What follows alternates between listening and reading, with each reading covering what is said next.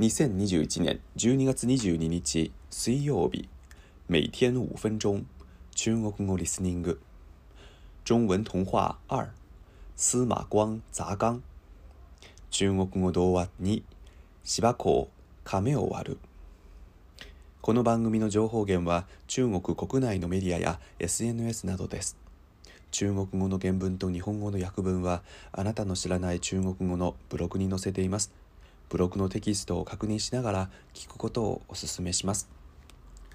今日のリスニング。大家好，今天我来讲一个历史故事。虽然是一个历史故事，但是这个故事不但常被收录在小学低年级的语文课本当中，而且也是中国的家长们常讲给孩子听的故事之一。从这个故事的作用来看。请允许我将其作为中国的童话来给大家介绍。北宋时期有一个很聪明的小孩他就是司马光。这个小孩生来聪慧，喜欢动脑筋，与同龄的孩子相比显得与众不同。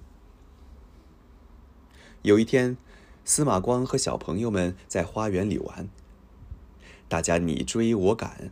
玩得很高兴。花园里有花、有树，还有假山。假山下面有一口大水缸，里面装满了水。一个调皮的小女孩爬到了假山上，突然，她一不小心掉进了假山边上的大水缸里。小女孩不会游泳，她在水里挣扎着，大声喊：“救命啊！救命啊！”快救救我呀！这时，小朋友们才发现有人掉缸里了，大家惊慌失措，有的胆小的孩子都吓得哭了起来，也有的小朋友跑去找大人。这时，司马光说：“大家不要害怕，我们赶紧想办法把他救上来。”虽然大家都很慌张。但是聪明的司马光却在努力的思考办法。我们都比水缸矮，没办法把它捞上来。要是能把水缸里的水都倒出来就好了。可是我们怎么才能把水倒出来呢？小司马光不慌不忙，苦苦思索着。当他看到假山边上一块块石头时，突然灵光一闪。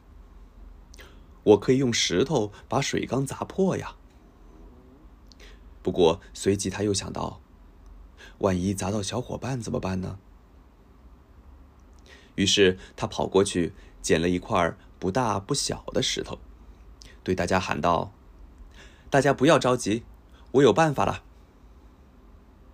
他举起石头朝水缸砸去，没砸几下，水缸就被砸破了个窟窿。水哗哗的流了出来，小女孩终于得救了。大家高兴的手舞足蹈，直夸司马光聪明机智。这就是著名的《司马光砸缸》的故事。这个故事一方面告诉我们，遇事不能慌张，要敢于突破常规，用创新思维来解决问题。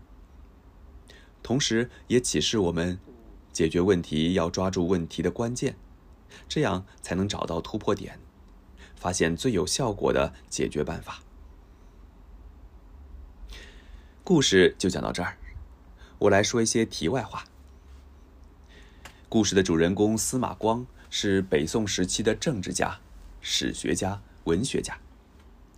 据说司马光自小喜欢历史。七岁的时候就能背诵《左氏春秋》。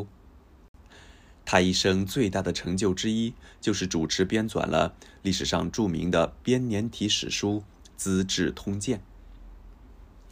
据说司马光砸缸这件事，当时轰动了周围，汴京、洛阳的人将这件事用图画记载下来，广为流传。看来伟人从小就会展露锋芒啊！今日の単語とフレーズ救命啊